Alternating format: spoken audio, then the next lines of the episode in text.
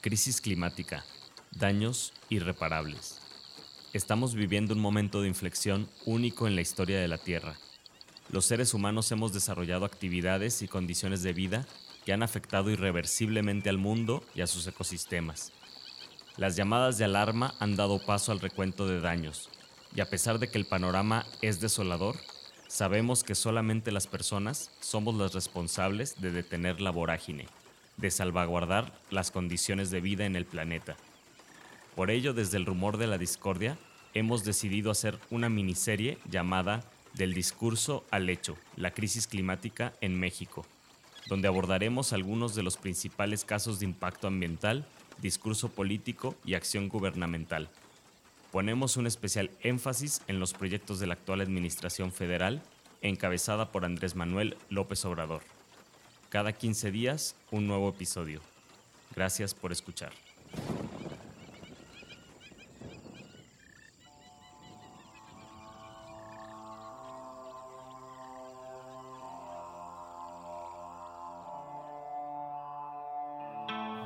El rumor de la discordia un podcast para comentar las noticias de Jalisco. Un rumor es una voz que corre entre el público o un ruido confuso de voces. Bienvenidos, bienvenidas al rumor de la discordia. Esta mañana estoy con Pepe Toral. ¿Qué onda Ángel Melgoza? Muy buen día y pues vamos hablando en maya. y con Mina Morzán. ¿Qué tal? Buen día, buen día. ¿Cómo estás, Mina? Bienvenida, muchas gracias. Bienvenida. Muy bien, aquí aprovechando el flete. Mina, para las personas que no te conocen, te presento, mejor conocida como Mina Morsam, tu nombre Miriam Moreno Sánchez. Eres psicóloga social y te dedicas a la investigación cualitativa para proyectos urbanos y, y socioambientales con enfoque particular en estructuras comunitarias y contextos de desigualdad. Te gusta bucear, pedalear e impulsar proyectos que ayudan a gestionar mejor el territorio a partir de la participación de las personas y colaboras en iniciativas colectivas de conservación y restauración del sistema arrecifal mesoamericano en el Caribe mexicano. Eres parte de la organización feminista Mujer Libre MX, la Fuerza de Ixchel y de la red de resistencia climática, la Ecolectiva. Es correcto. en Quintana Roo estás viviendo, vienes de repente para Guadalajara, pero... Sí, Andas allá. Soy originaria de aquí, de Guadalajara. Vine ahora a visitar a la familia y vivo en Playa del Carmen desde hace como cuatro años y medio, más o menos. También aquí eras muy conocida por tu activismo, también en el temas de movilidad. Sí, ahí sigo en la bici. Allá es un poco más diferente, es más pequeño, pero tienen, eh, sí, la cultura vial es complicada en todo el país, la verdad. Sigue siendo un tema. ¿Y sigues trabajándolo? Eh, no de manera activa ahora mismo, digo, me sigo moviendo en bici, sí, y en otras formas no motorizadas también, pero no es a lo que le dedico la mayor parte de mi tiempo. Oye, bueno, también así como de forma de presentación, estuviste en este capítulo de Océanos de la serie El tema que presentaron Gael García Bernal y Yasnaya Elena Aguilar Gil. ¿No? Entonces haces ahí una aparición estelar en el capítulo, está muy chido. Se lo recomendamos a quienes no lo hayan visto. Fue divertido hacerlo también. Que mucho tiene que ver justo con la devastación, ¿no? Eh, en la zona. Sí, digo, el capítulo eh, originalmente se iba a enfocar mucho al tema de los megacruceros, porque teníamos encima el proyecto que, comentaste de restauración del sistema recifal mesoamericano es en Cozumel y teníamos encima, todavía está, todavía está activo, aunque ya un poco menos activo porque tiene varios amparos ahí metidos que lo han frenado, pero estaba encima el cuarto muelle de cruceros en Cozumel. O sea, hay tres muelles de cruceros. Hay tres muelles de cruceros, de mega cruceros, que, digo, no queremos que se llenen, pero no se llenan. Entonces, tener un cuarto muelle era sospechoso, innecesario, devastador. Y bueno, valga la redundancia, pero también era mucho despojo implicado. Entonces, pues la gente se opuso, nos opusimos y está frenado el proyecto, pero pues aprovechando el capítulo, se aprovechó para no hablar nada más de megacruceros, ¿no? Sino hablar del, modelo de desarrollo en el Caribe mexicano, sobre todo. Oye, Mina, y en ese sentido de los megacruceros, ¿como cuántos megacruceros es un megacrucero por, por, muelle o cuántos caben en un muelle o cómo es la onda? Hay algunos, bueno, hay uno en el que caben cuatro por, por vez. no llegan afortunadamente cuatro por vez desde hace mucho. Pero sí, los impactos de los megacruceros en, en los lugares a los que llegan, no nada más en Cozumel. En Cozumel es más grave porque es un sistema, un ecosistema muy frágil, el arrecife, y sí han habido como muchos impactos directos e indirectos a causa de los cruceros. Entonces sí es como, pues sí, que te salgan entre 6 y 10 mil personas por cada crucero. Wow, no mames. Exacto, ¿no? es como un montón de gente. así de... Sí, y pues siempre con, con, la cosa esta ficticia de la derrama económica que nunca se ve tan claro, ¿no? Porque la gente que baja, pues muchas ya traen o sus kits comprados con una empresa, un corporativo normalmente transnacional, ¿no? Que les llevan a hacer turismo, ya sabes, de aventura, mucho bonito México y todo. Y muy pocas personas son las que realmente le consumen directo a la gente local, eh, pues sí, de a la gente local, local, ¿no? De de veras. Entonces, pues esa ficción se fue, se, fue una parte con la pandemia, porque la isla, a pesar de que se decía como, no, nos moriremos de hambre sin la llegada de cruceros, porque fue lo primero que mm. cortaron, ¿no? Porque había muchos casos, de hecho, en cruceros de COVID. Entonces, como que la gente se, se asustó muchísimo en un inicio y después pues se dieron cuenta de que sobrevivían y después se dieron cuenta de que lo que estaba levantando la economía era el turismo de buceo no el de cruceros. Mm. Ese es el que más derrama deja. Y, ese llega por tierra o por avión? Llega por tierra o por avión o por... Ajá, en ferry. O sea, pueden volar directamente. Hay un aeropuerto internacional en Cozumel. Algunos llegaban directamente, otros llegaban a Cancún, tomaban el ferry en Playa del Carmen, cruzaban. Eh, sí, mayoritariamente eso. Y eso fue lo que fue levantando la economía y entonces ya el extra muelle de cruceros esta narrativa de progresista de más chamba, más derrama, pues fue como de... Mm, no necesariamente, ¿no? Y si no, ¿no? Ya se, fue muy fácil cuestionar el proyecto en, ese contexto. Seguramente también vamos a hablar de turismo ficción y un poco para explicar, porque normalmente tenemos personas y temas relacionados con Jalisco exclusivamente. Bueno, quisimos hacer un programa especial y quizás vengan más programas para hablar de temas medioambientales en México, que la verdad es un enfoque que tanto Pepe como a mí nos interesa mucho y que pues estamos en un medio de una enorme crisis, ¿no? No solamente ambiental, climática de la vida o de la amenaza a las comunidades, sino apoyada por el megapoder o por un poder central, en este caso el federal, porque vamos a hablar del caso o del mal llamado Tren Maya, ¿no? Uy, sí. Eh, pues bueno, eh, previo a, el proyecto del Tren Maya ya tiene un par de décadas, eh, poco más, eh, creciendo a un ritmo aceleradísimo, ¿no? El turismo, el desarrollo, simplemente Playa del Carmen, entiendo que duplica su población así en unos cuantos años. ¿Eso qué implica? Eh, digamos, en el tema ambiental, ya luego pues le entramos a cómo se complicaría con el tren Maya, pero eso que implica ese crecimiento que ha tenido ya actualmente, sobre todo en Quintana Roo y bueno, en toda la península. En Quintana Roo, en el norte, es donde está más focalizado esa problemática. Sí es una problemática porque que no se quiere ver a, veces, ¿no? O sea, lo presumen incluso como, como si fuera un logro, ¿no? Como aumentamos muchísimo nuestra población, redujimos nuestras selvas en 70% en el caso de Cancún, ¿no? Mm. Este, ¿Del municipio? de, sí, Cancún en los últimos años ha perdido más del 70% de selva mm, original. Que en los últimos años yo creo que ese número aumentó más todavía, porque esta cifra es de 2020. Entonces yo creo que ya, sí. Va por arriba del 70%. Sí, fácilmente, ¿no? Y el problema es que lo, vienen siguiendo Playa del Carmen, lo vienen siguiendo Tulum. Y este problema cuando lo llevas a, a los ecosistemas, que recordando que la península de Yucatán es un ecosistema muy especial, muy, pues sí, muy sui generis, ¿no? Es, se trata de un ecosistema kárstico, eh, casi en toda la península es, es, ecosistema kárstico. Esto quiere decir que es roca viva, es roca caliza, por la cual el agua permea y hace unos efectos increíbles que se ven en forma de cenotes, de ríos subterráneos. ¿no? Mm. Eh, tenemos un montón de cuevas, tenemos que en el norte de la península pegó el meteorito hace 15 millones de años. Eh, 15 millones, bueno, sí. Sí, más o menos. Más o menos. Eh, dato por confirmar. Siempre se me olvida el, el número Hace exacto. muchísimo tiempo. Sí, muchísimo. O sea, sí, realmente ahí empezó la vida como la conocemos un poco, pues, ¿no?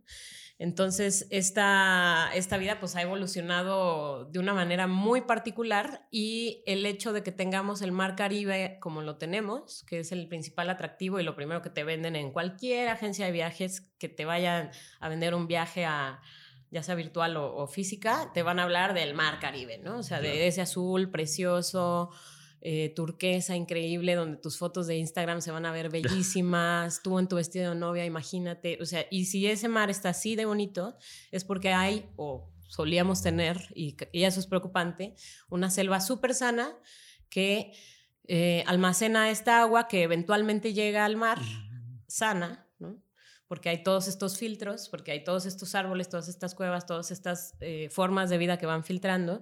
Y eh, pues sí, llega al mar y entonces tenemos un, un ecosistema marino equilibrado, ¿no? Porque el agua que llega no llega sucia, sino que llega pues ya filtrada, súper filtrada, porque la naturaleza solita hace un trabajo increíble, ¿no?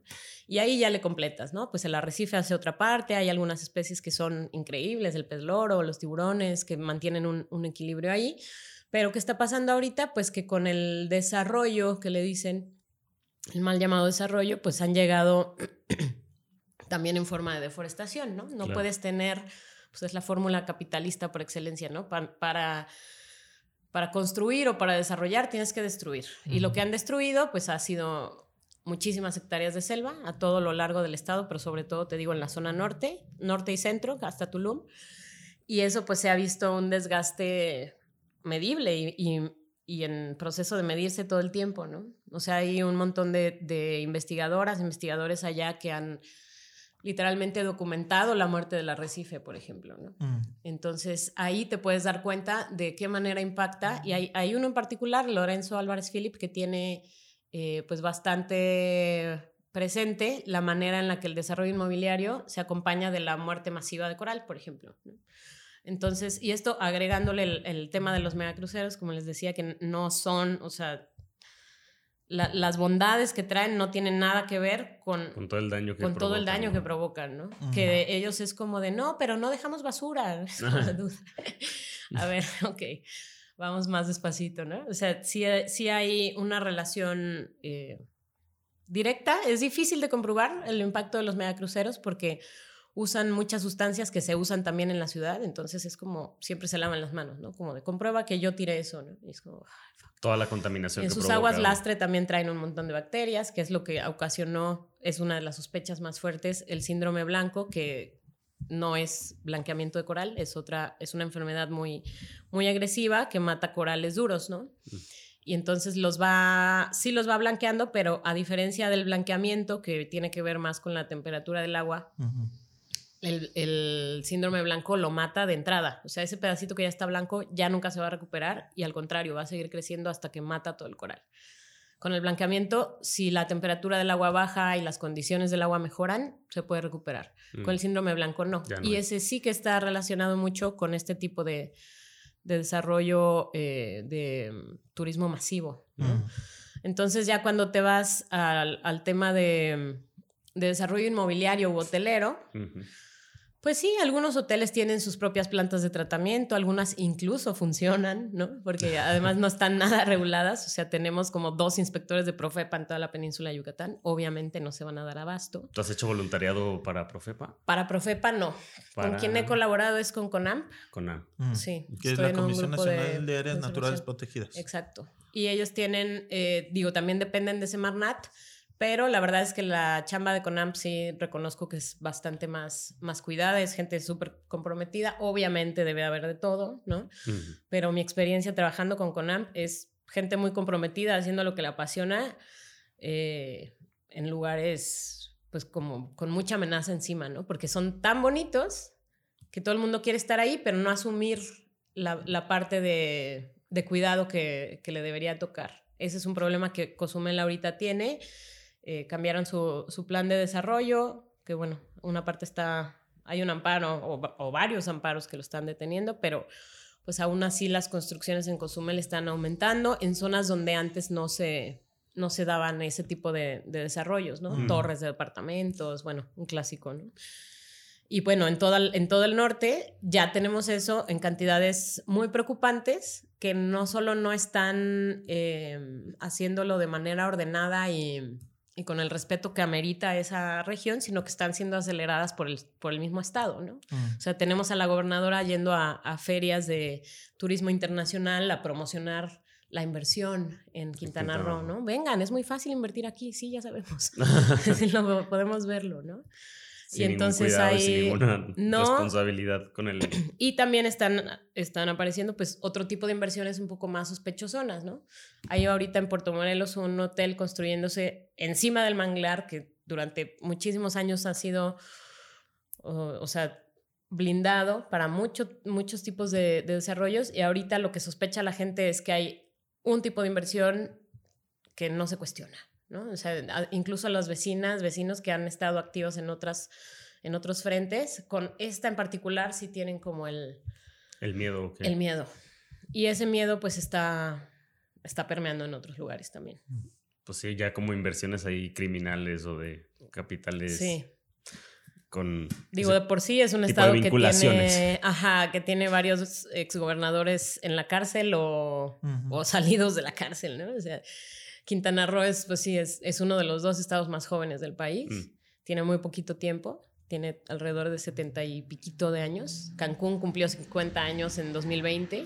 Y fue creado desde el principio también como un espacio de destino de turístico, ¿no? Sí, digo, desde el principio, entre comillas, ¿no? Porque Quintana Roo siempre fue un, un, lugar de mayas rebeldes, que precisamente por las características de la, de la selva quintanarroense era fácil mantenerse así, ¿no? Aislado, eh, súper bien conservado, con las tradiciones bastante mejor conservadas que otras culturas. Y eso pues es lo que ahorita está teniendo un cambio agresivamente rápido y preocupante, no solo cultural, obviamente ecosistémicamente también. Claro, desde el principio hace 50 años. sí, claro. Y pues bueno, este eh, crecimiento del turismo masivo, eh, pues se supone que va a aumentar con la entrada de este tren Maya, ¿no? Esa es la idea también. Oye, y es un tema como bastante amplio y complejo, pero yo propongo que entremos desde un hecho reciente del pasado 13 de marzo y de ahí quizás podemos ir un poquito hacia atrás. Pero el 13 de marzo pasado por ahí este, te leí en, en Twitter decir, recordaré ayer como el día en que salí con don Raúl Vera de una cueva y lo primero que dijo, lo que primero que expulsó de su boca después de un gran suspiro y un gracias fue, ya no es ni siquiera por lo moral, simplemente está fuera de toda razón y se refería al tren Maya. También Raúl Vera es conocido como el cura más rebelde de México o el cura rojo, este obispo de Saltillo y sacerdote dominico. ¿Qué, qué pasó ahí con esta visita de, de Raúl Vera? Y entiendo que hubo también un encuentro con comunidades y se hizo una especie de tribunal o de toma de decisiones, ¿no? A partir de las evidencias. Sí, eh, lo que sucedió del 9 al 11 de marzo, bueno, con extensión a la visita. De Raúl. Ajá. Eh, fue que se hizo el Tribunal Local de Derechos de la Naturaleza. Este es un tribunal ciudadano, es un tribunal ético, no tiene ninguna vinculación con ninguna ley real mexicana, sino que se apela a la ética y a la presentación de pruebas y testimonios como respaldo de una exigencia de, algún pueblo, ¿no? Es un, es un tribunal que se puede, de hecho ahorita están en Argentina viendo un caso de fracking allá y de minería.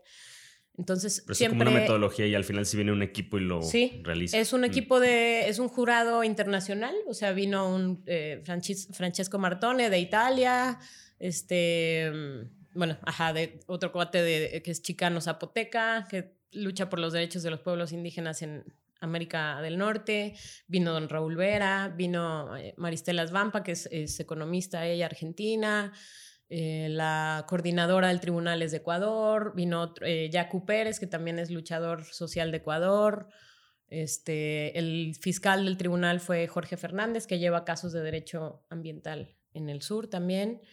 Vino Enrique Leff, que es académico, ecólogo político ya de, también de larga trayectoria. Mm. Él, y don Raúl Vera pues eran los, los más avanzados en la experiencia de, vida, digamos. y fueron los más impactados también, de alguna manera. Mm. Y es un tribunal que lo que hace es, ok, lo, lo busca una organización, un pueblo, una colectividad que le dice, oye, tenemos este caso que nos está poniendo en juego nuestra vida, ¿no? Nuestra vida como la conocemos. En este caso fue la Asamblea de Defensores del Territorio Maya Muchimbal, también el Consejo Civil para la Silvicultura Mexicana y no me acuerdo si también SEMDA estuvo involucrado ahí, ¿no? Entonces buscan al tribunal y es un tribunal que normalmente les toma seis, seis años, seis meses organizar un evento así, pero este lo organizaron en tres y accedieron precisamente por la voracidad con la que están sucediendo las cosas y la velocidad por del avance de las obras. Y sobre todo de la de esta narrativa de va porque va, va porque va, va porque va, que es como una cosa ahí ya Señor, por Dios, ¿no? O sea, escuche, ¿no? Que es lo que siempre hemos pedido, nada más que escuche, ¿no? Pero no, no se ha podido. Y entonces es, o sea, después de más de 50 amparos que se han metido por la vía legal eh, con las leyes mexicanas y las instituciones mexicanas y tal, que no han tenido muchos resultados en la vida real. O sea, el único amparo que sigue de pie, que, que fue el que se metió desde, desde Espujil, ahí desde la reserva de, de Calakmul, referente al, a la consulta, entre comillas, que se hizo a los pueblos, que no tiene nada que ver con una consulta culturalmente adecuada, libre, informada y de buena fe. No tuvo nada que ver la consulta que se hizo con eso. ¿Cómo se realizó esa consulta? Pues se realizó un poco igual que la del aeropuerto de Texcoco, que si bien yo voté contra el, contra el Naim, ¿no? O sea, sí, claro, por supuesto, viva el lago, obvio, pero esta vez no fue igual porque eh, pues era una consulta sin información, o sea, hasta la fecha no han presentado un plan maestro del proyecto, lo cual ya debería de ser bastante preocupante de entrada. Hasta la fecha ocultan información. Ahora resulta que es un proyecto de seguridad nacional que lleva en, su, en una buena parte de los tramos el ejército, ¿no? como cosas que no dijeron en un principio. Y entonces en un inicio cuando hicieron la consulta es como, ¿quieres eh, tren Maya o no? pero el tren Maya significaba, ya sabes, progreso, desarrollo, chamba, cosas bien chidas. Y entonces, pues mucha gente con esa, con esa propaganda que se hizo, pues votó que sí, ¿no? Claro, sí. Y mucha más votó que no, ¿no? También no se llegó a todas las comunidades, se llegó a algunas, no se presentó ni siquiera en, en, la lengua de los pueblos originarios implicados, que no es nada más los pueblos mayas, hay de todo. Mm. Eh, y bueno, un larguísimo etcétera, ¿no? Sobre todo fue muy apresurada, no fue libre ni informada ni culturalmente adecuada para nada. O sea, esos son los principios que viola, ¿no? Y bueno, se metió este amparo que es del tramo 7 en Espujil. Ese, ese amparo sigue de pie. Sin embargo, ahí la Sedena ya entró y ya están devastando la selva, o sea, la, la selva de Calakmul, que es una reserva de la biosfera, que es la segunda selva más importante del continente y que es el pulmón o sea, uno de los pocos pulmones que quedan en el mundo, ¿no? Entonces ya tenemos militares deforestando ahí y preparados para hacer un hotel que va a administrar la Sedena. Mm, son del...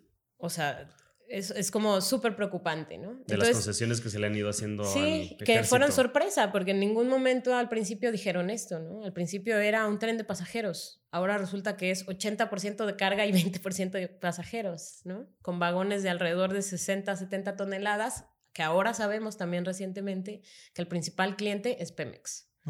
Entonces ahí vienen, ahorita regreso a lo del tribunal, pero con ese, con ese dato específico vienen mil, mil preguntas más, ¿no? ¿Cómo repararías un derrame en un río que no puedes ver? Y es una respuesta que hasta la fecha no nos pueden contestar.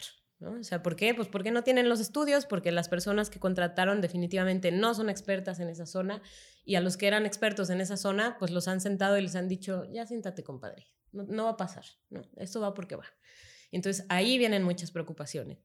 Y esto fue parte de lo que llevó a organizar el tribunal, ¿no? O sea, por un lado, contrarrestar la narrativa de que, de que no son los pueblos quienes están pidiendo que se detenga el proyecto, sí son los pueblos, quienes están pidiéndolo. Quizá no todos, obviamente. Hay una división entre las comunidades fuertísima. Para mí es de las cosas más preocupantes que ha traído este, este megaproyecto. Porque, Provocada por el mismo megaproyecto. Definitivamente. O sea, porque tienes funcionarios de, de Fonatur Tren Maya negociando directamente con el, con el líder ejidal que se presta más para ello una cantidad con él, otra cantidad con la gente, eventualmente ni siquiera le dan lo que le prometen a la gente, no llegan los apoyos que prometió, pero el líder ejidal ya se peló, ¿no? Que eso está sucediendo mucho y de eso no se habla mucho tampoco. Mm. Entonces, el tribunal fue una manera de traer personas a observar y a escuchar lo que está pasando. La primera visita fueron tres comunidades las que se visitó, no fueron las típicas del tramo 5 Cancún Playa del Carmen Tulum, no. ¿Qué, qué, qué? Fueron, fueron tres comunidades las que se visitaron y no son como las típicas comunidades o ciudades que, que habían tenido el foco, ¿no? Porque el foco... Porque yo también me acordaba del tramo 5 y problemático. Y fue muy viral el tema del, del tramo 5 porque es un lugar que muchas y muchos de nosotros hemos, hemos conocido, ¿no? O sea... Visitado. Sí, conocemos Cancún y conocemos todo eso y, y, luego sale Eugenio Derbez en el video y entonces polémica y Natalia Furcade y sí, personajes como que siempre han estado, algunos, apoyando este tipo de causas, otros no, pero la respuesta de, del presidente y los seguidores del presidente fue, esos ni son de ahí, ¿no? Como esos qué, qué tienen que decir. A ellos les vale, viven en Los Ángeles y sacaron una serie de comentarios ahí a Dominem que, que luego no, no tiene sentido porque si bien viven en Los Ángeles y lo que sea, eso no quita que estén diciendo la verdad, ¿no? O sea, y que estén atrayendo el foco mediático por su personalidad, ¿no? A mí tampoco me caen bien muchos de los que salieron, pero eso no quita que tengan razón, ¿no? Y por ahí han sido la mayoría de las patadas de ahogado que se han querido dar, diciendo que son gente que no somos de ahí, que no nacimos ahí, que no somos mayas, que no... Sí, pues no soy maya, no nací ahí, pero si vivo ahí, si vivo en cualquier lugar del mundo, de hecho, y están haciendo algo malo con, el las lugar. Y con la Exacto. gente. Y, claro. Y desde ahí es de donde, desde donde muchas personas hemos estado actuando, ¿no? Desde este, o sea, pues sí, nos consideramos, bueno, yo me considero muy privilegiada por tener acceso a esto, ¿no? O sea, ¿cuántas personas han buceado en una caverna? ¿Cuántas personas han podido quedarse ahí a respirar bajo el agua y pensar así de, no, ¿cuánto tiempo le tomó a esto formarse, no? Y ver la gotita caer y que ahora está inundada. O sea, muy pocas personas tenemos este privilegio, ¿no? Por eso, algunas a veces estamos un poquito desesperadas, pues por cuidarlo, ¿no? También. O sea, es como una necesidad ahí, sí, como, como muy Sí, es desesperante, de verdad, ¿no? O sea, porque ves el riesgo y la fragilidad y dices, güey, no es porque no me caigas bien, te lo juro. O sea, más bien ven, y es la, la, la invitación que se ha hecho al presidente es, bájese del helicóptero, vamos a caminarla, vamos a caminar la selva. Solo necesitamos una caminata para que vea de verdad lo que está en juego aquí. ¿Qué mm. es lo que no ha hecho, y estamos seguras que no ha hecho el presidente? y por eso se cerró con esa actividad el tribunal, que después de las visitas a las comunidades donde la gente directamente dijo, nuestros ancestros mayas, el caso de Pisté, ¿no? que es la comunidad que está en Chichen Itza, nuestros ancestros vendían dentro de esa, de lo que ahora es un área, una zona arqueológica. Entonces, de por sí siempre hemos sido este, los apestados porque el INA preferiría que no existiéramos, que ya es bastante fuerte escuchar eso, porque siempre dicen, ¿no? De que ojalá no hubiera ni, ni turistas ni artesanos, les dicen, ¿no? Y ellos así como, pues ojalá no hubiera lina, ¿no? Casi, No, no les dicen eso. O sea, por un lado entienden, porque saben que quieren cuidar, pero por el otro es, entiéndeme a mí, que yo, o sea, literalmente mis tatara, tatara, tatarabuelos hacían esto, pero hace, eh, no sé, mil años, ¿no? Entonces, esas son como cositas que, no, que hasta que las escuchas, yo, por ejemplo, no tenía claro el problema en Chichen Itza. Sabía que había habido una manifestación reciente de guías y de, y de artesanos en la reserva, pero no sabía cómo de qué iba. Y entonces lo que presentan ellos es una serie de corrupción terrible ante el tribunal que ya estaba desde antes del megaproyecto mal llamado Tren Maya, pero que ahora está mucho más disparado, ¿no? O sea, les han dicho que les van a reubicar, pero no les dicen a dónde. Les han dicho que van a construir un estacionamiento, que dicho sea de paso, buena parte del megaproyecto Tren Maya incluye obras para el coche muy cabronas, o sea, con una cantidad de dinero y de importancia muy grande. Una muestra es el estacionamiento ese que, tienen, que quieren hacer en Chichen Itza y no le, como que no hay ninguna claridad. Entonces la gente está súper nerviosa, sabiendo que podrían sacarlos porque ya lo han hecho antes. y que hay una serie de corrupción dentro del, de la zona arqueológica que también les ha dejado fuera todo este tiempo, ¿no? Entonces, cuando llega al tribunal les dicen, ni siquiera antes era contra el tren Maya. Ahora ya vimos que va de la mano con muchas otras cosas que nos amenazan nuestra subsistencia y entonces ya estamos abriendo los ojos, pero pues solo queríamos justicia, ¿no? O sea, queríamos ser tomados en cuenta, etcétera. Después se movió la comunidad a Señor, un pobladito chiquito en, en Yucatán, y ahí pues nos enteramos que miembros de, de las Fuerzas Armadas Mexicanas le sugirieron, o sea, como que llegó muy poca gente, se nos hizo raro porque habían confirmado varias, y pues nos comentaron compañeros que pues miembros de las Fuerzas Armadas como que le sugirieron a la gente, solo les preguntaron, ¿no? Como de, ay, van a ir a la reunión, pues así como... Mejor no atentamente le sugirieron que, que se la pensaran porque podría haber alguna consecuencia. Mm. Que ya te la diga un miembro de las Fuerzas Armadas de un país en el que te desaparecen por respirar, pues obviamente inhibe la participación de la gente, ¿no? Después nos movimos a Tijosuco, que es una comunidad también al, al norte de, bueno, más bien en, la frontera con Yucatán, pero está en Quintana Roo. y esa comunidad, eh, pues sí ha sido mucho más activa, aparte de Muchimbal está ahí, de hecho.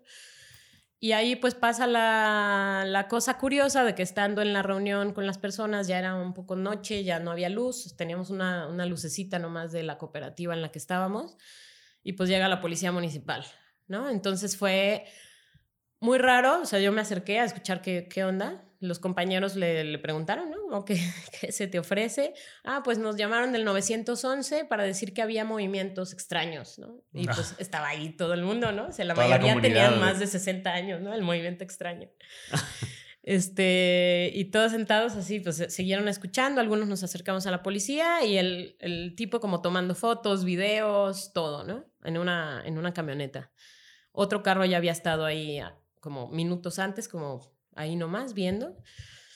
Y pues sí, el policía dijo que eso, que le habían reportado, que quién había organizado, que cómo nos llamábamos, que, ajá, ¿no? Toda Entonces fue como, recabada. no, no tenemos por qué dar esta información. Nadie llamó al 911, no está pasando nada raro, esto es lo raro, y no tenemos por qué responderte quién lo organizó, o sea, no. no. Ya al final el tipo se fue, pero quedó la policía estatal rondandito, ¿no? Así como dando unos rondines ahí como raro, ¿no? Porque normalmente no aparecen, pero aparecen cuando pasa esto. Se están organizando. Exacto. Entonces, para el tribunal también fue importante notar esto porque ese hostigamiento del que se les habló, lo vivieron también, ¿no? O sea, ellos mm. vieron las camionetas de la Guardia Nacional rondando, vieron que llegó la policía municipal, o sea, ya no les cuentan, ¿no? Ya no es como de, ay, esos pseudoambientalistas que inventan cosas para dañar la alta moral de la 4T. No, lo vivimos, no tendríamos por qué inventar esto, ¿no? Después, el, siguiente día fue una serie de, testimonios de otras comunidades a las que no se alcanzó a ir y de organizaciones y especialistas que han estado en el proyecto desde el principio.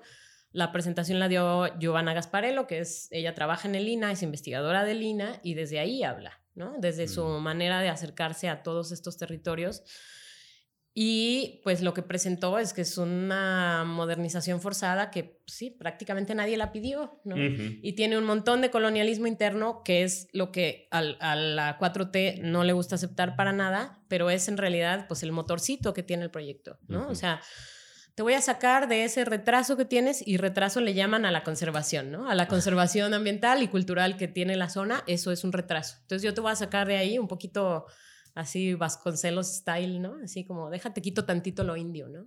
Porque ya estás, ya como que Pero ya para pasó quitarles muchas otras cosas, ¿no? Exacto. Y ellos muy conscientemente dijeron eso, precisamente, ¿no? Por supuesto, o sea, allá ya no tienen nada, aquí tenemos todo, por supuesto que iban a venir eventualmente, incluso el Chilambalam lo dice, ¿no? Y, y, sacan, ¿no? O sea, sacan esta, esta ancestralidad que les fue anunciando que esto iba a suceder.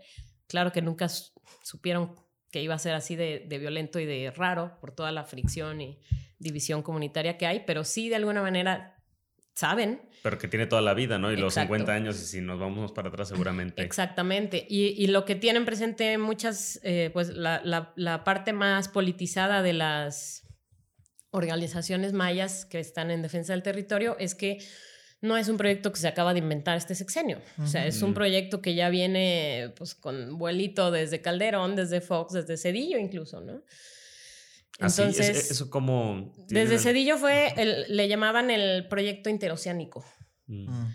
No era tal cual el tren Maya, más bien se parece al, al tren interoceánico, que de hecho parte del tribunal se dedicó a entender al tren Maya, mal llamado tren Maya, como parte de un engranaje súper este, vital con el tren interoceánico. O sea, ¿Nos desde puedes ahí contar se... de- del tren interoceánico? Por supuesto. El tren interoceánico eh, pasa por el istmo de, bueno, pretenden que pase por el istmo de, de Tehuantepec porque hay bloqueos todos los días de las mismas comunidades que no quieren el proyecto y a las cuales tampoco han escuchado, que va de Oaxaca a Veracruz. ¿no? Mm. Es la Entonces, parte más, eh, más angostita de México. del país, ¿no? Y es un proyecto que todo el mundo quiso hacer, Porfirio Díaz en su momento también. O sea, sí, claro, porque el desarrollo y el progreso y todas las cosas que podríamos estar transportando en vez de conservar, ¿no? No, y toda la lana que se movería, ¿no? De Y es el proyecto el que... más arriba de que Panamá, ¿no? Exacto, de hecho, justo eso es lo que quieren hacer, ¿no? Por ellos abrían el boquete, o ¿eh? esa madre. Sí. O sea, si por ellos fuera, dinamitaban eso y hacían un canal nuevo. Si por ellos fueran por el río Bravo ya estarían circulando. Sí, no, no, no. O sea, es, es una ambición muy. Pues sí, como muy fuera de, de toda razón, como dijo don Raúl, ¿no? Ya y neo, entonces, neo, neocapitalista. El, el tren interoceánico, en teoría, pretende conectarse con el tren Maya en una estación, ¿no?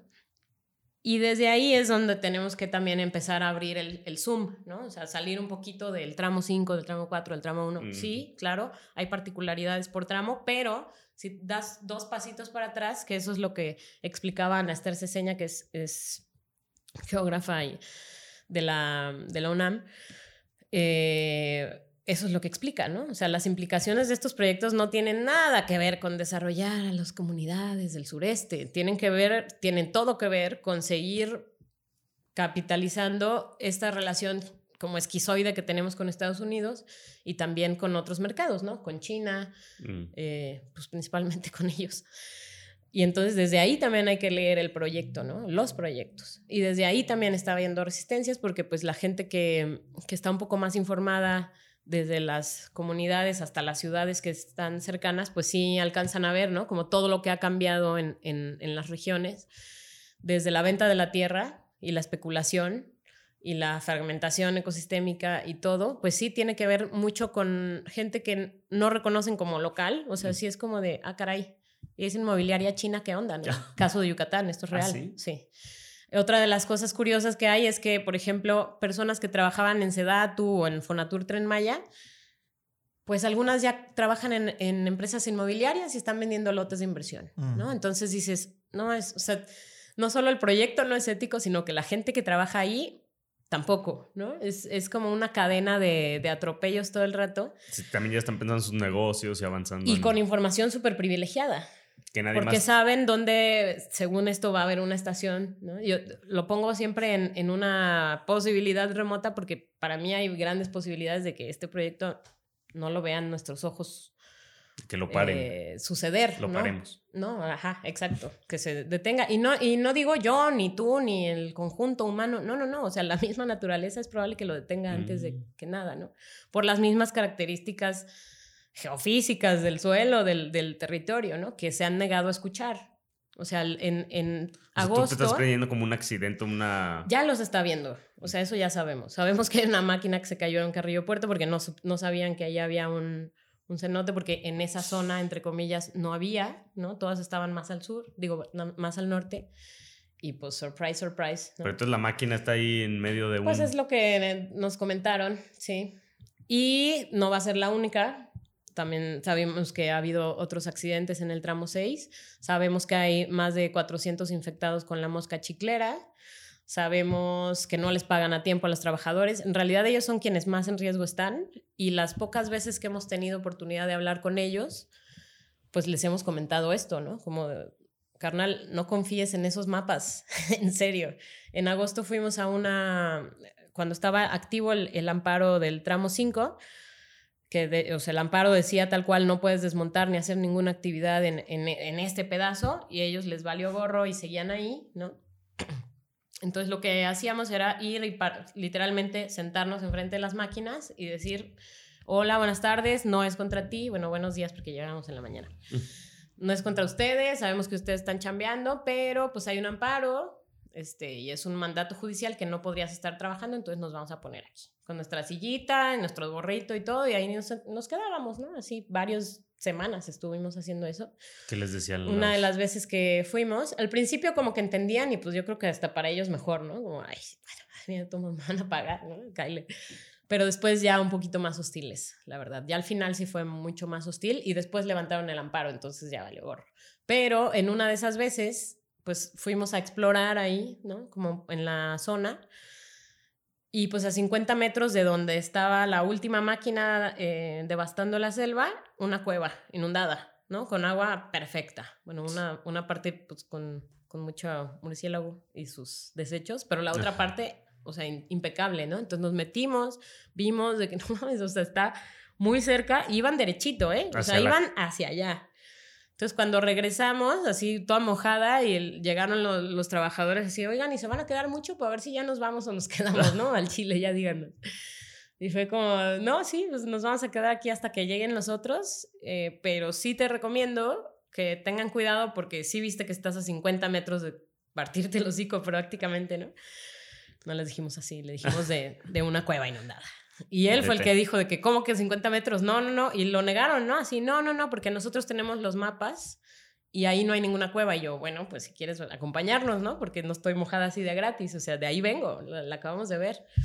no, no puede ser, no puede ser, no puede ser, porque los mapas y no sé qué. Güey, no sé quién te haya dado los mapas, pero están mal. Y sí te sugiero que se vayan con cuidado, pues se me va a caer la máquina y yo, pues por eso te digo, carnal. O sea, es justamente lo que les estamos diciendo, ¿no? O sea, no está completa esa información, no se confíen y sí, o sea, ándense con cuidado. Y eso, entre otras cosas raras que han pasado, como, digo, esas ya son como paranormales, ¿no? Ah. Pero el Señor del Monte, que es una, un espíritu ahí de, en, en la cultura maya, el Señor del Monte aparece cuando... Aparece para perderte, en realidad. Cuando estás en la selva haciendo cosas que no están tan chidas, aparece el Señor del Monte y tú sigues al Señor del Monte porque supones que te va a sacar si estás un poquito perdido y pues al contrario, ¿no? Te, mete y te pierde. Y uno de los cuates que estaba ahí esa vez nos dijo que ya habían que ya lo habían visto dos veces al Señor del Monte, ¿no? Y que una sí perdió al otro compañero, que se hizo, se hizo menso y se volteó, ¿no? Como para no aceptarlo, pero fue como, órale. Digo, independientemente de que lo creas o no, son cosas que suceden cuando estás ahí, que, que luego no tienen una explicación. Obviamente no creo que lo hayan grabado ni nada así, pero son cositas que van pasando que dices, es que la misma selva está resistiendo también, ¿no? O, son muy simbólicas. Está de su parte, sí.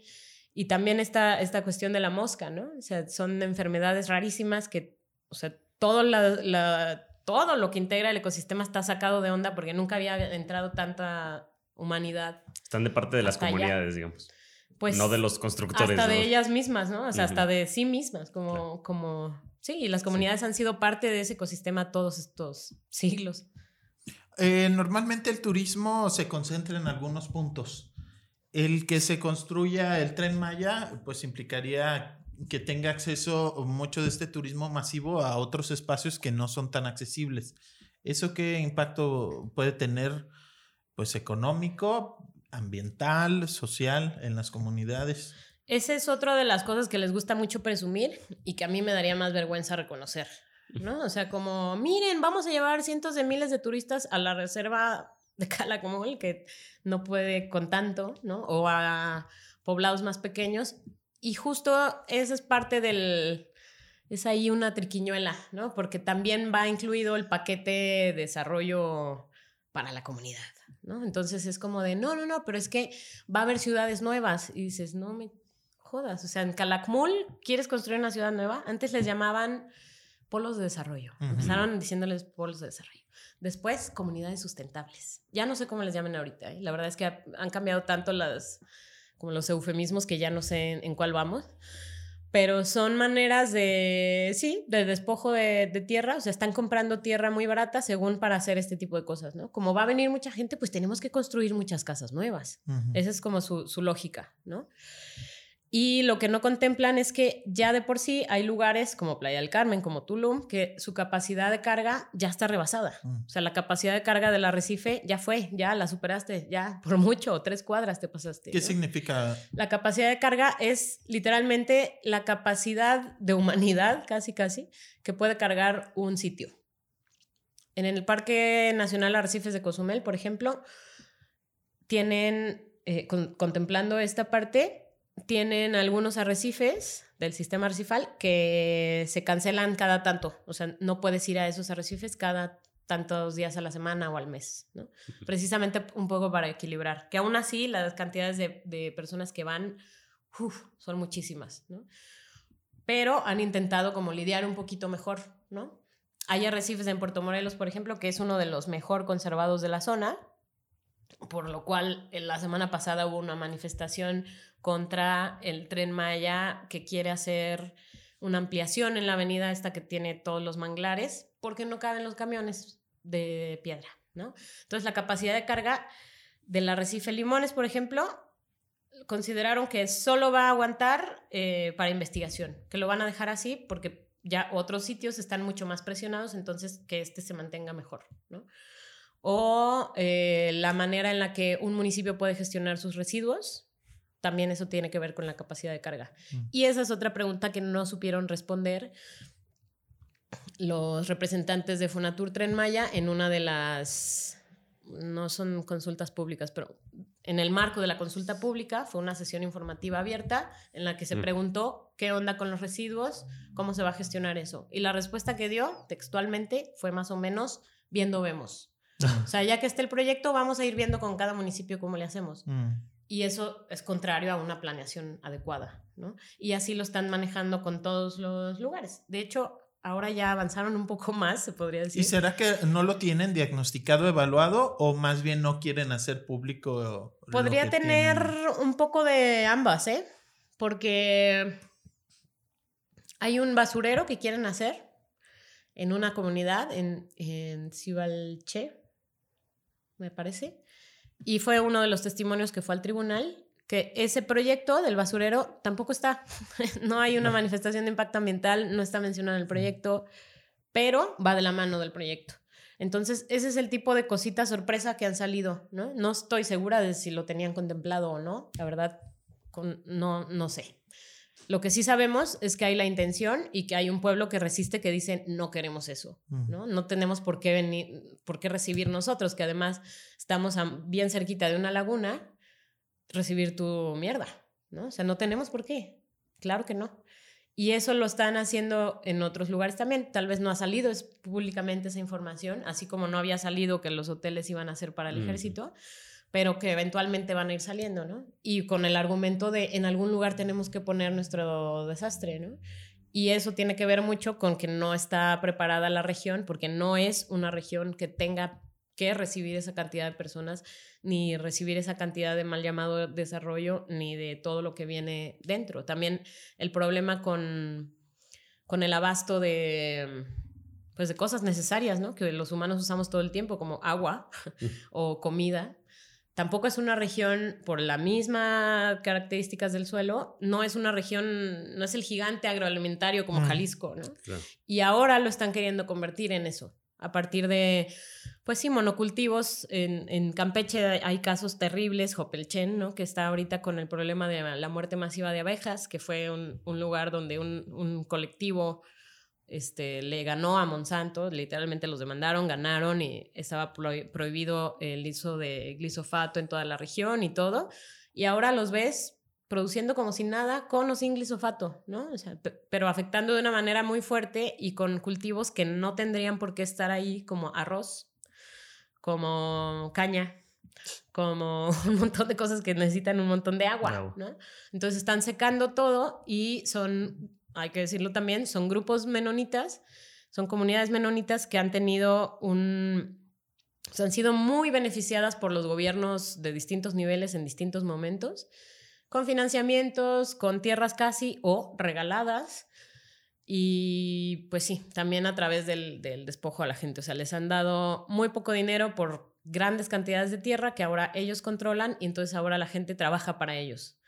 Y he sabido que también la agroindustria tiene un vagón especial en el tren Maya. De hecho, lo dicen en su publicidad, ¿no? Como, sí, fomentaremos el crecimiento agrícola en la región. Y es como, por favor, no, ¿no? no, o sea, no, no es lo que necesita la región. No tiene por qué suceder eso también ahí. Lo mismo con la producción de, eh, de ganado o de cuestiones similares, ¿no? Porcícolas, que ahorita tenemos muy fresco el caso de Citilpech, pero no es el único. O sea, hay comunidades que llevan más de 10 años luchando contra las megagranjas de cerdos. Luego la gente se pone muy eh, filosa y es como de, mm. claro, pues comen mucha cochinita, ¿no? no, no va por ahí, ¿no? O sea, no es la mayoría de la carne de cerdo, no se queda en la península de Yucatán, se exporta a Asia. Y ese es una, un tema que también se tiene que hablar. O sea, el tren Maya no es nada más el tren Maya, no es nada más una red ferroviaria que va a resolver un problema inexistente de movilidad no es solo eso, sino que detona cosas que ya estaban sucediendo, pero de una manera aceleradísima y muy peligrosa, ¿no? Como con muy poca reflexión, sobre todo. Permisivas. Oye, Mina, ¿en qué punto se encuentra de avances el tren? O sea, podemos poner por ahí en el video como un mapa del, del tren. A veces creo que desde acá es como difícil imaginar dónde está, por dónde van avanzando. Eh, qué porcentaje de avance. No sé si todo eso se ha llegado a saber o si de eso también se habló en este espacio del tribunal. La verdad es que oficialmente dicen que va mucho más avanzado de lo que en realidad está. Eso sí lo sé. Porque hablan de... O sea, dicen que va más avanzado de lo que realmente está. Sí, mm. y hay cosas que están sucediendo que les son incómodas de reconocer, como que los barcos que traen el, el balazo de, de Cuba que es una roca necesaria para la construcción, llevan varados en frente de Playa del Carmen más de dos semanas. No han podido... Descargarlos. No, han podido. Porque es un proyecto que no debería de estarse haciendo en una región así. Otra vez, ¿no? Entonces es como muy, muy engañoso esa, la manera en la que hablan del avance, porque hay zonas en donde obviamente va a haber más avance, como en el tramo 2, 3, por ahí, incluso el 4 quizá.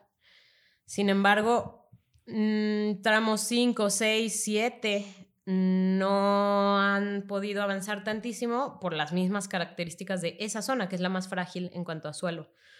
Entonces ahí hay una parte entera en, tramo 5, que es el que va de Cancún a Tulum, por donde se les dijo muchísimas veces que hay una concentración de cuevas importantísima. Mm que no, o sea, no han sabido ni por dónde. Está como una rasurada de selva por acá y luego se le sale otra por acá y luego como que, ay, por acá no, por acá tampoco, fuck, ¿no? O sea, como que se fueron topando ahí.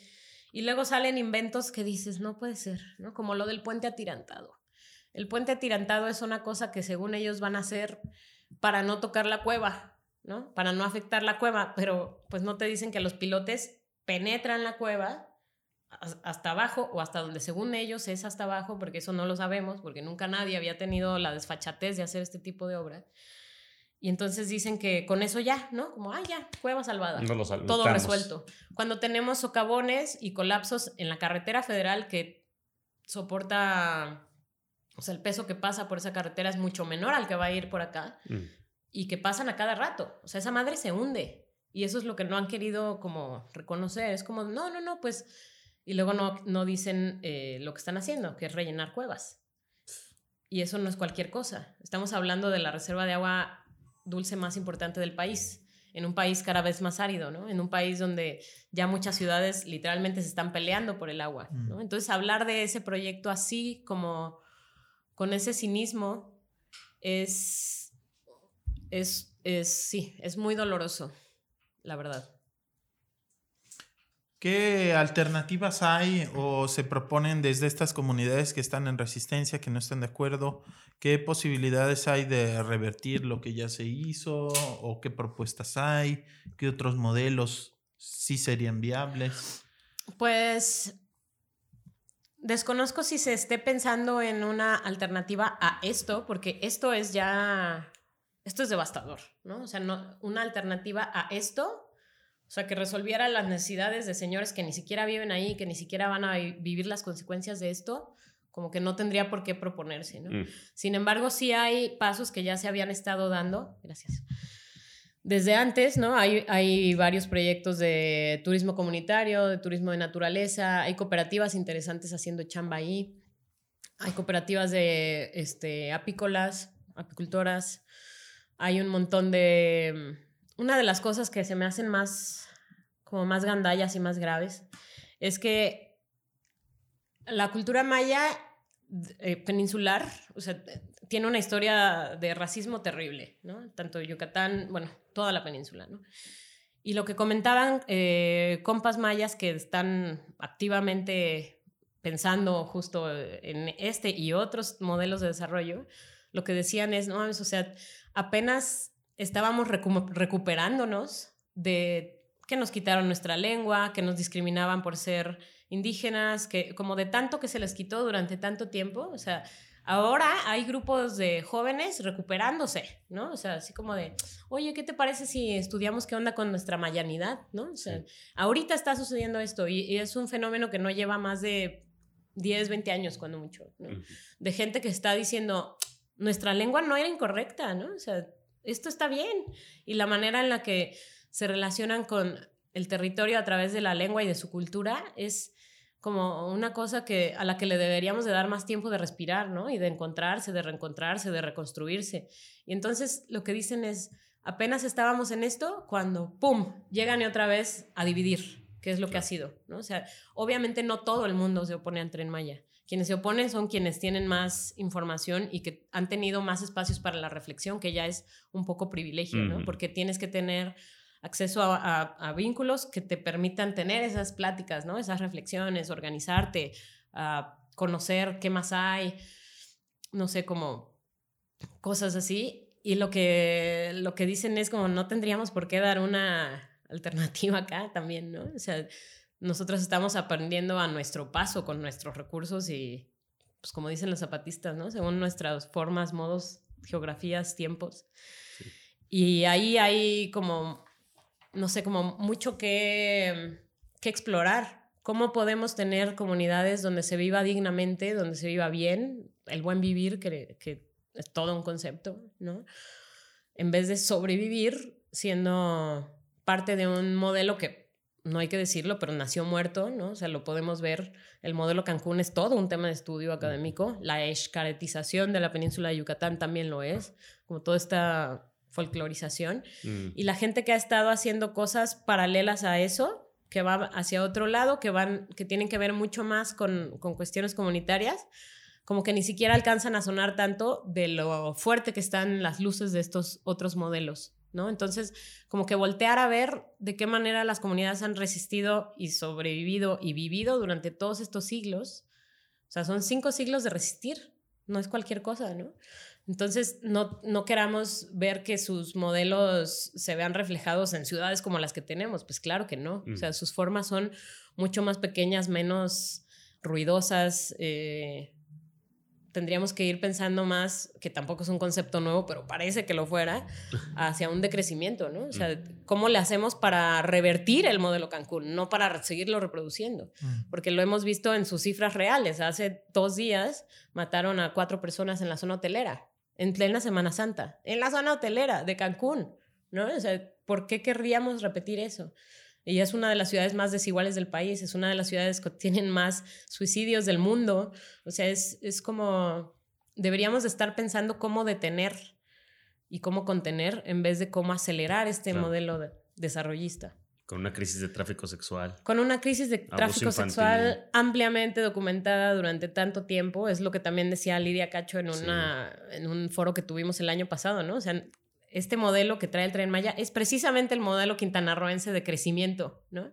Justo con un montón de inversionistas españoles, mexicanos, estadounidenses, de donde tú quieras, que no vienen precisamente a hacer las cosas bien, ¿no? Sino que vienen a extraer a través de muchas veces sí, la, la, trata o el tráfico sexual de personas, muy documentado por ella, pero también a través de, pues, del despojo oficialista, ¿no? O sea, no si vas a ser parte del proyecto, tan solo te voy a comprar tu tierra por una pequeña cantidad, sabiendo que va a valer muchísimo más y ese dinero eventualmente a ti se te va a acabar, entonces vas a terminar trabajando para, mí, que es un modelo que ya usan los menonitas también, ¿no?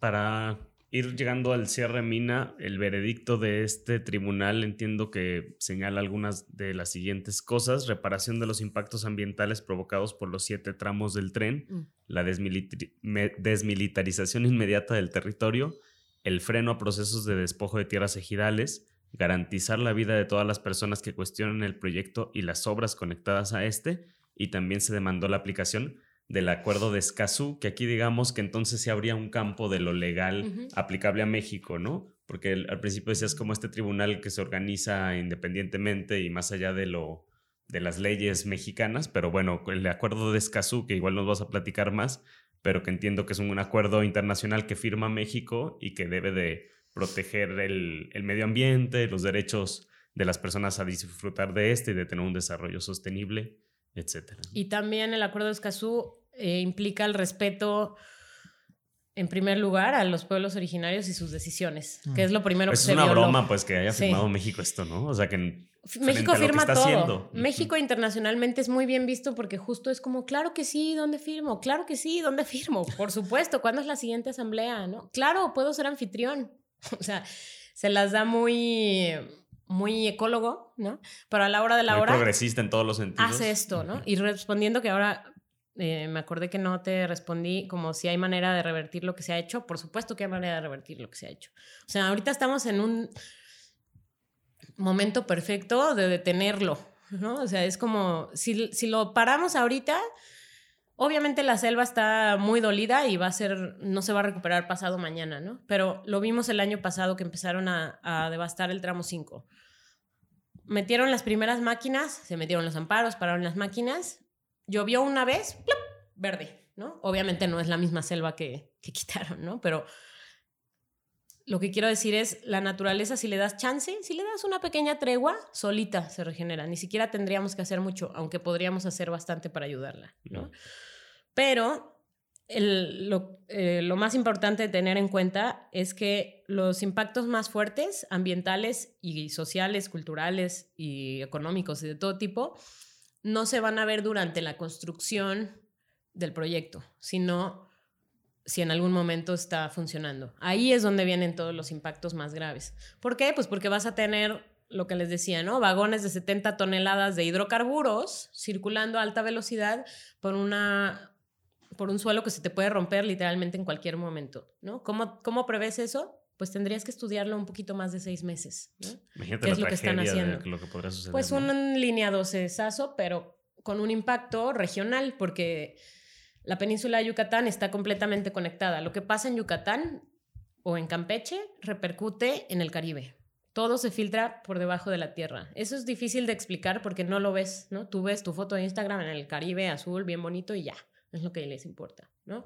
Cuando en realidad todos los procesos que está viendo, que no nos damos cuenta, están sucediendo literalmente bajo nuestros pies. Mm. Y eso es algo que como que cuesta mucho trabajo a, a los señores inversionistas entender, ¿no? Como que ven y dicen, ah, ya está verde, pues pon pasto, igual va a estar verde, ¿no? Es lo mismo casi.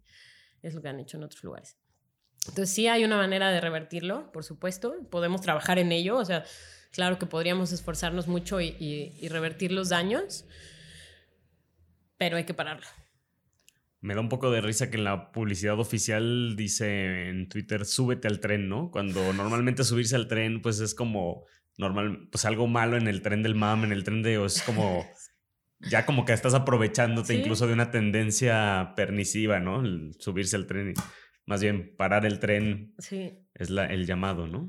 Pues sí, o sea, para, al menos para las personas que nos gusta vivir ahí y que valoramos lo que tiene, si queremos seguir viviendo ahí, eh, pues lo ideal sería detener ese proyecto y el modelo que acompaña el proyecto. No es nada más parar el tren por parar el tren, ¿no? O sea, es poner un alto y pensar, ¿no? O sea, qué tipo de, en qué tipo de escombros queremos vivir, porque ya estamos teniendo muertes masivas de muchas cosas, del arrecife, de abejas, de otras especies. O sea, tenemos que detenernos un poquito y reflexionar, que es, por eso decimos que también es un proyecto bastante patriarcal, ¿no? O sea, que es como esta, este modelo de desarrollo que no escucha a nadie más que a sí mismo porque sí mismo tiene la razón. Y entonces tienes a un montón de señores, todos, todos señores, de hecho, tomando decisiones como decía, que no van a cuyas consecuencias no van a vivir, que ni siquiera viven ahí, pero se dan, se dan el, esta licencia para opinar y decir que claro, que es lo mejor, ¿no? Y de violar. ¿Por qué? Pues porque literalmente están violando reglas, están violando la selva, están violando tantas cosas, ¿no? Entonces es un proyecto que además, pues acompañado de esa militarización tan, tan profunda que tiene, sí afecta principalmente a las mujeres, o sea, ya tenemos pues casos de, violencia que han llegado con la construcción del tren Maya en Valladolid, por ejemplo. O sea, hay cifras altas de, de agresiones y de otras cosas que no han podido documentarse porque precisamente los jefes de los trabajadores se niegan a ciertas pruebas que pedían. Digo, esto lo digo rapidito porque está sucediendo y no hay que perder de vista que, pues sí, o sea, es un, es un modelo de, de desarrollo muy macho ¿no? O sea, muy, muy machito, ¿no? Yo puedo, ¿no? Yo ahí voy viendo, ahí mm. investigo, ya, ya vi cómo, ¿no? Ya vi cómo salirme con la mía también, como eso sí es, sí. Y también eh, otros tratados internacionales que ha firmado México hablan de eso, ¿no? De la inclusión de las mujeres en la toma de decisiones y dicho sea de paso, en este proyecto en específico a las mujeres no se les ha pedido su opinión, ni siquiera en las asambleas en las que se han tomado decisiones eh, ejidales, han sido escuchadas las voces de las compañeras, es una de las quejas que tienen también. Entonces, como que de qué justicia nos hablan, ¿no? Cuando dicen eso de, justicia para el sureste, ¿no? Como al fin vamos a desabandonar el sureste. Sí, güey, lo mismo decía Porfirio Díaz, ¿no? Y mira cómo acabó la cosa. Pues Mina, muchísimas gracias por acompañarnos, un tema complejísimo, pero también urgente, ¿no? Sí, Muchas gracias. Gracias, Mina. Gracias a ustedes por el espacio y pues más que nada hay que seguir investigando, ¿no? Informando y si hay dudas, infórmense, pregunten. ¿Cómo dónde recomiendas? Eh, pues sí, pertenezco a SOS Cenotes, que es un colectivo que está pues intentando presentar otras narrativas eh, informativas información verificada, hacemos un poquito de investigación, vamos a, campo, vemos qué onda. Somos parte de la red de resistencia sur-sureste también, que se formó, eso es importante. No es nada más uno o dos colectivos, hay muchísimas organizaciones que están haciendo chamba.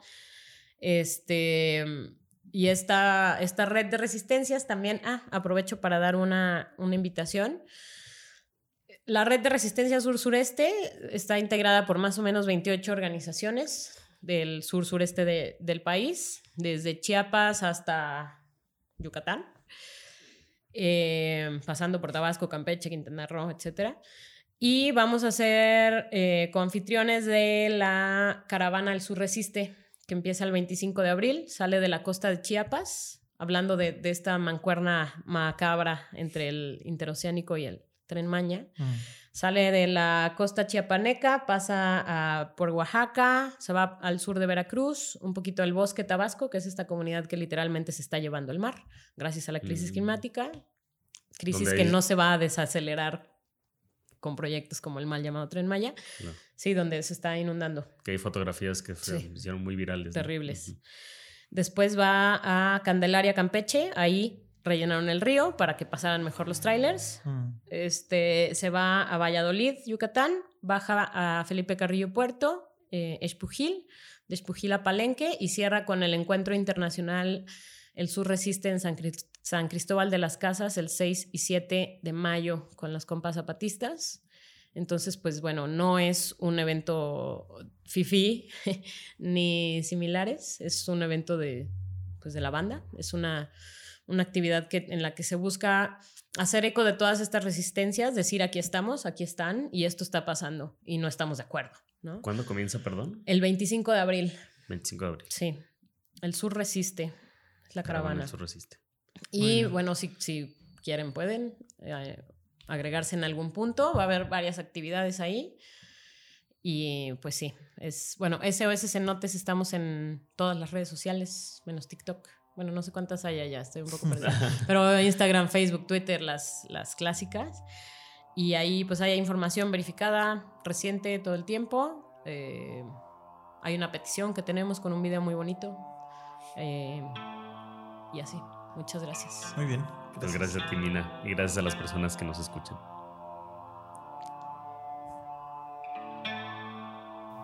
El Rumor de la Discordia, un podcast para comentar las noticias de Jalisco.